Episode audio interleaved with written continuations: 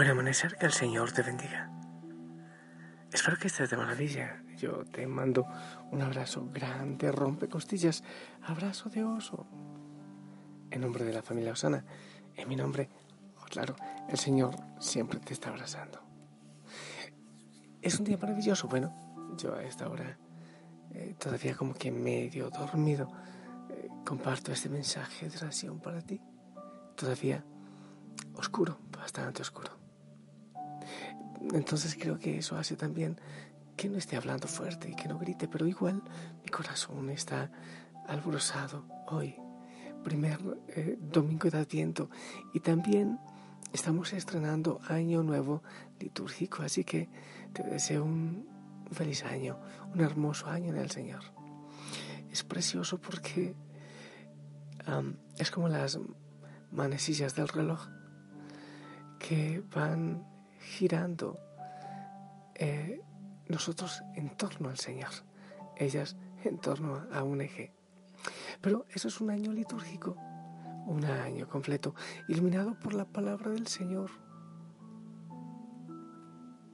Ahora pidamos al Espíritu Santo que en este amanecer nos ilumine. Oh Espíritu de Dios, ven sobre cada uno de nosotros. Necesitamos de ti, clamamos tu presencia. Ven a cada rincón ven a las hogueras, Nazaret, hermoso papá, mamá, hijos en oración. Tócalo, Señor. Te pedimos por los sacerdotes que hoy predicarán. Bendito seas. Bueno, mi gente linda, pues voy a proclamar la palabra, pero ya sabes que este mensaje no es suficiente. Obviamente, debes ir a, a vivir, a comer el manjar completo que el Señor tiene preparado para ti. Igual yo me preparo para la Eucaristía en mi mm, aún medio salón a las nueve y media. Quiero proclamarte la palabra del Señor del Evangelio según San Mateo, capítulo 24, del 37 al 44, para la oreja. En aquel tiempo Jesús dijo a sus discípulos, así como sucedió en tiempos de Noé, así también sucederá cuando venga el Hijo del Hombre. Antes del diluvio la gente comía, bebía y se casaba, hasta el día en que Noé entró en el arca. Y cuando menos lo esperaban, sobrevino el diluvio y se llevó a todos. Lo mismo sucederá cuando venga el Hijo del Hombre. Entonces, de dos hombres que estén en el campo, uno será llevado y el otro será dejado. De dos mujeres que estén juntas moliendo trigo, una será tomada y la otra dejada. Velen pues y estén preparados, porque no saben qué día va a venir su Señor. Tengan por cierto que si un padre de familia supiera a qué hora va a venir el ladrón, estaría vigilando y no dejaría que se le metiera por un boquete en su casa. También ustedes estén preparados, porque a la hora que menos lo piensen, vendrá el Hijo del Hombre. Palabra del Señor. Pues bien, mi gente, yo veo aquí dos eh, frases que creo que eh, son centrales en este Evangelio. Velen, velen pues y estén preparados. Y después dice, también ustedes estén preparados. Aquí el tema es de estar en vela, de estar atentos, de estar despiertos. Otros dicen, hey, mosca, pilas. Eso es lo más importante, estar preparados. Hay veces que interpretamos eso de estar preparados eh, con la, muerte o el fin del mundo. Y yo creo que no necesariamente es así. Eh, tiene mucho de cierto, pero es estar preparados de distintas maneras. En oración, para la venida en consolación del Señor, para todos los milagros, estar siempre pilas aquí presente, en el aquí y en el ahora. Eso es fundamental preparados para orar, preparados para compartir, preparados para amar, para predicar, para ir donde los necesitados, preparados para los retos que nos exige este mundo a nosotros como cristianos. Estar atentos siempre. He escuchado hablar, bueno, por un lado a Sigmund Freud y, a otras personas que tienen una hipótesis acerca de nuestra sociedad que está en conjunto enferma, toda enferma. Yo creo que eso ha llevado a muchos a que, a que eh, se trabajen más la neurosis y, las distintas enfermedades psicológicas. Pero yo creo, no es que sea el mayor admirador de Freud, pero, pero sí creo realmente que nuestra sociedad está débil. El Evangelio habla así, así fue cuando Noé comían, se casaban, compraban, vendían y todo lo demás. Y llegó el diluvio. Eh, eso quiere decir que quizás no estaban preparados. Y me temo que tampoco nosotros ahora estamos preparados. Ahora hay una como una enfermedad, una patología, y es la patología de la abundancia. La patología de la abundancia tiene síntomas tremendos, es buscar eh, cosas triviales en que ocupar el corazón. Se busca el bienestar sobre todas las cosas, más allá que lo que es realmente fundamental. Y entonces esa búsqueda de bienestar, esa búsqueda de abundancia, nos adormece lo que es vital, lo que es fundamental en nuestra vida. Entonces, el primer mandamiento ya para muchos no es amar a Dios sobre todas las cosas, sino tener todas las cosas, poseer todas las cosas, tener seguridades. Yo creo que esta enfermedad, esta patología de la abundancia, de, la comodidad, nos va llevando, como yo digo, a ese aletargamiento. Pero uno de los síntomas eh, más tremendos que da esta búsqueda de la abundancia es la, frivolidad. Eh, la frivolidad es esa, esa ligereza con que empiezan a tomarse las cosas que son fundamentales. Entonces todo en la vida empieza a ser superficial. Todo se vive como, como pasajero. Eh, he escuchado por allí palabras como ancha Castilla, viva la Pepa. He dicho otras veces que en algunas partes del Ecuador se dice chuya vida. Eso traduce solo hay una vida, única vida. Entonces hagamos lo que sea. Eso se llama frivolidad. Y el cultivo de lo frívolo se traduce en incoherencias. ¿Estás llevando el hilo de la cosa? El Señor nos invita a estar despiertos, a estar atentos, a estar pilas. Pero nosotros tenemos una enfermedad de la abundancia, del bienestar, que nos lleva a un adormecimiento. Y ese adormecimiento se manifiesta en la frivolidad, que es la ligereza para todo. O sea, como que no hay, no hay nada profundo. Lo que yo he dicho otras veces, todo es aguado y gelatinoso.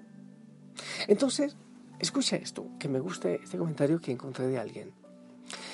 Se descuida la educación ética en la enseñanza o se eliminan los fundamentos de la vida moral y luego nos extrañamos por la corrupción de la vida pública. Se incita a la ganancia del dinero fácil. Se promueven los juegos de azar y tantos juegos que ahora no solo son los de azar, y luego nos lamentamos de que se produzcan fraudes y negocios sucios. Se educa a los hijos en la insolidaridad y la búsqueda egoísta de su propio interés. Y más tarde sorprende que se desentiendan de sus padres ancianos. Protestamos del número alarmante de violaciones y agresiones sexuales de todo tipo, pero se sigue fomentando el desenfreno sexual de muchas maneras. Cada uno se dedica a lo suyo, ignorando a quien no le sirva para su interés o placer inmediato, y luego nos extrañamos de sentirnos terriblemente solos se exalta el amor libre y se trivializan las relaciones extramatrimoniales. Al mismo tiempo, nos irritamos ante el sufrimiento inevitable de los fracasos y rupturas de los matrimonios. Nos alarmamos ante esa plaga moderna de la depresión y el estrés, pero seguimos fomentando un estilo de vida agitado, superficial y vacío. Y puedo decir muchos otros síntomas de frivolidad a los que nos ha ido llevando esa enfermedad de, la abundancia, del placer. Y por eso es el grito del Evangelio. Al comenzar este año nuevo litúrgico, nos grita el Señor, despierten, sacúdanse del sueño, del letargo, vuelvan a la lucidez. Estamos viviendo por encimita, como en las nubes, ocupando la vida disque para ganar la vida. Pero realmente lo que estamos es perdiendo. Como en aquel tiempo antes del diluvio se ocupaban a comprar, a vender, a casarse, a lo que dice ahí. Ahora también nos ocupamos a muchas cosas triviales y la vida se va yendo y no sabemos el día o la hora en que venga el Señor. Puede ser con una consolación, puede ser con una bendición, pero también puede ser a llamarte y decirte por tu nombre, hey, ¿qué has hecho con la vida que te he dado? ¿Dónde están los frutos de los talentos, de los dones que he puesto en tus manos? El Señor nos llama a vivir vigilantes despertando de tanta frivolidad y asumiendo la vida de manera más responsable. Necesitamos vivir de una manera diferente. Yo insisto muchas veces, no quiero ser profeta de destrucción, pero aceptar que las cosas van bien es una locura. ¿Qué es lo que estamos enseñando a nuestros chicos, a nuestros jóvenes? ¿Qué es lo que estamos mostrando en testimonio y en ejemplo? Si nosotros no anunciamos la esperanza, ser el líder de Nirvana, el que ejemplo les dará. Si nosotros no cantamos de pureza, Dari Yankee con Don Omar sus hazañas cantarán. Si nosotros no les damos testimonio, será Laura en América a la que escucharán. Si nosotros no exaltamos la modestia, será Silvio Berlusconi el que los inspirará. Si no llenamos la tierra con la vida de entonces la oscuridad se disfrazará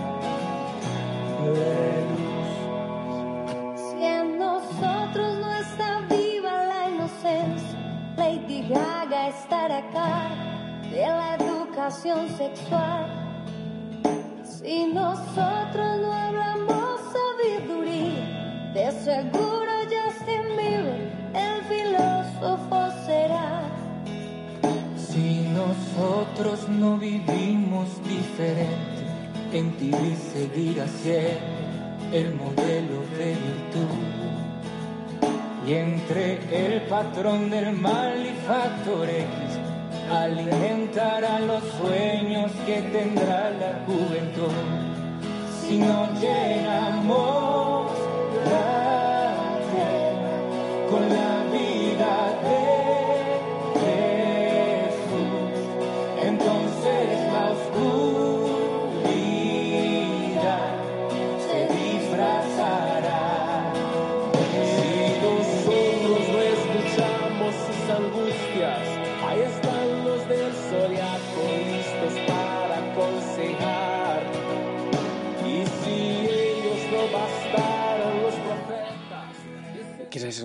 pública, ¿sabes? Eh, algunas veces le he puesto aquí a los chicos y chicas mm, de la capilla, les he puesto una tarea. Me voy con ellos a un lugar público y les envío escuchar las estupideces que hablan los adultos. Y después evaluamos qué piensan ellos de lo que han escuchado. Y casi siempre hablan de frivolidades, carros, viajes, dinero, trabajo, en fin, moda. Y eso le enseña a los chicos de qué llenar el corazón. Me gustaría que mires las prioridades en tu casa, en tu familia, de tu esposo, de tu esposa, de los hijos. ¿Cuáles son las prioridades? Te invito a despertar. ¿Estás buscando la verdadera felicidad? ¿Estás por el camino que debes caminar? ¿Es acaso sí el Señor lo más importante? ¿Te ocupas de aquellos que, que sufren, que tienen hambre? que están tristes aunque no tengan hambre, pero que tienen la mayor pobreza de su vida, que es la lejanía de Dios. ¿Es el Señor y el tiempo para Él lo primero en tu día? ¿Quieres revisar la agenda? ¿Sin qué o sin quién? ¿Sientes que no eres capaz de vivir? En fin, hay muchas preguntas para descubrir nuestro letargo, nuestro adormecimiento. El Señor nos dice, despiértense, sacúdanse. No podemos caer en la patología de la comodidad, de la abundancia, de la riqueza, dejando a un lado lo que es esencial. Yo le pido al Señor que te ilumine. No, no voy a decir que te, ilumine o te elimine. No, e, eso depende del Señor, pero que te ilumine. Y que ilumine y que elimine en tu vida el letargo, el adormecimiento y que empieces a buscar lo que es el verdadero tesoro. Te bendigo y que el Señor lo logre en ti. En el nombre del Padre, del Hijo, del Espíritu Santo. Amén. Esperamos tu bendición.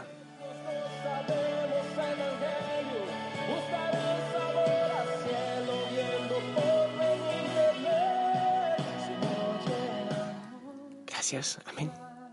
Un abrazo grande. Anda, a la Eucaristía. Yo me preparo para la mía. Eh, te amo en el amor del Señor. Despierta. Deja el letargo. Si puedes ser feliz. Si puedes dar mucho más de lo que estás dando. Te amo en el amor del Señor. Oro por ti. Ah, saludos a tu sacerdote. Hasta pronto. Entonces